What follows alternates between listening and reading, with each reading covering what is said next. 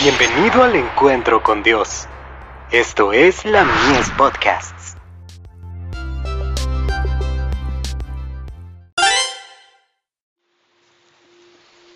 Recibiréis poder. Despeja las tinieblas. Levántate, resplandece, porque ha venido tu luz, y la gloria de Jehová ha nacido sobre ti. Porque he aquí que tinieblas cubrirán la tierra y oscuridad las naciones. Mas sobre ti amanecerá Jehová, y sobre ti será vista su gloria. Isaías capítulo 60 versos 1 y 2. La iglesia fue escogida como medio por el cual ha de brillar la divina luz en medio de las tinieblas morales de este mundo, y para que los rayos del sol de justicia iluminen los corazones de los hombres. Debe realizarse una obra individual en favor de las personas y de las familias, ya que esto es parte de la tarea que se le ha confiado a los que trabajan en la viña moral de Dios. La mansedumbre, la paciencia, la clemencia y el amor de Cristo deben darse a conocer en los hogares del mundo. La iglesia tiene que levantarse con el fin de resplandecer, radiantes con el espíritu y con el poder de la verdad sus feligreses han de avanzar sobre el mundo que está en tinieblas para compartir con la gente la luz de la gloria de Dios. Él ha dotado a la mente del hombre con facultades nobles para que las utilice en su honor. La obra misionera necesita que estos poderes sean dedicados al servicio activo.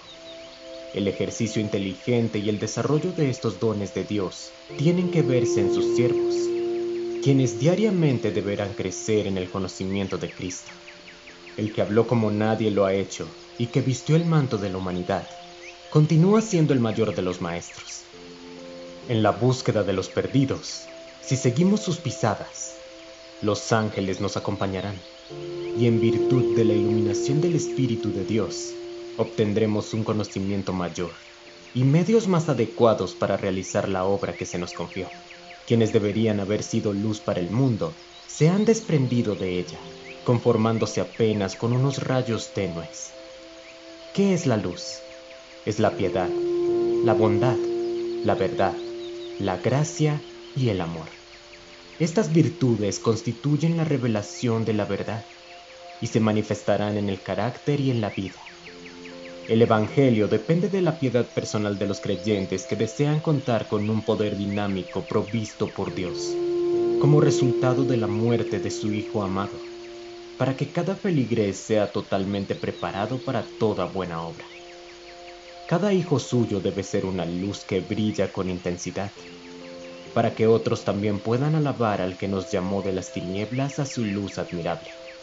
The Review and Herald 24 de marzo de 1891.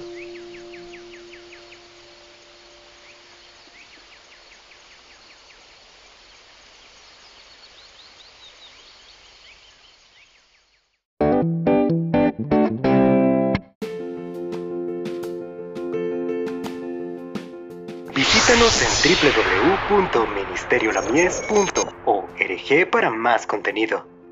Dios te bendiga.